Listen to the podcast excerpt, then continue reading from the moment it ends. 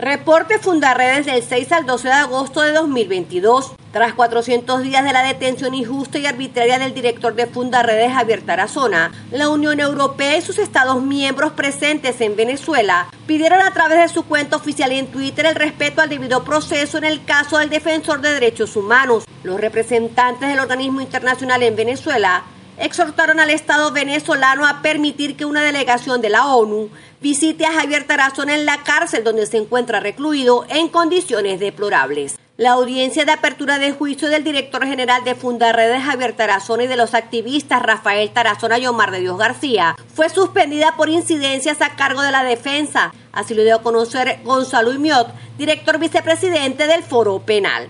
Cabe destacar que esta audiencia fue diferida el pasado 25 de julio sin explicación de motivos, a pesar de que todas las partes involucradas estaban presentes en el tribunal. Fundaredes presentó su informe de contexto violento correspondiente al mes de julio de 2022, donde registró un total de 50 homicidios, 24 desapariciones y o secuestros y 8 presuntos enfrentamientos armados en los estados Zulia, Táchira, Bolívar, Apure, Falcón y Amazonas. Un estudio realizado por el Observatorio de Educación de Fundaredes reveló la precariedad en que se encuentra el sistema educativo en Venezuela debido a la destrucción de la infraestructura, bajos salarios, deserción escolar y docente, así como también la deficiencia en el contenido impartido actualmente, entre otras necesidades que no son atendidas por el Estado venezolano.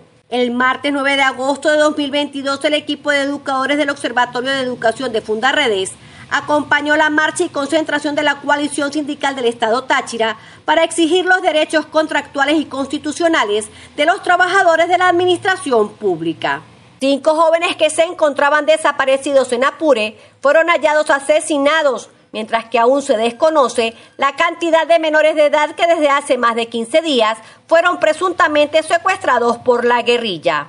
Indígenas denunciaron la muerte de cinco personas en el sector minero Taboca, Sierra Parima, en la frontera entre Venezuela y Brasil. Las víctimas, según se pudo conocer, recibieron disparos a quemarropa. El suceso ocurrió en la intrincada selva limítrofe entre ambos países, donde las víctimas realizaban labores de minería y fueron sorprendidos por personas que portaban presuntamente prendas de vestir militares. Capturan a delincuente en Tucupita por haber secuestrado a nueve adolescentes para trasladarlas hasta Trinidad y Tobago, donde pretendía prostituirlas vendiéndolas al mercado de esclavitud sexual. Las menores de edad llevaban 20 días secuestrados en una vivienda de la capital de Delta, Amacuro. El río Táchira ha sido testigo de migraciones, narcotráfico y crimen organizado pero actualmente este importante afluente hídrico en la frontera colombo-venezolana está atravesando una situación crítica ambiental debido a la cantidad de desechos agrícolas, domésticos e industriales que son vertidos en sus aguas, sin que hasta el momento las autoridades pertinentes hayan tomado cartas en el asunto.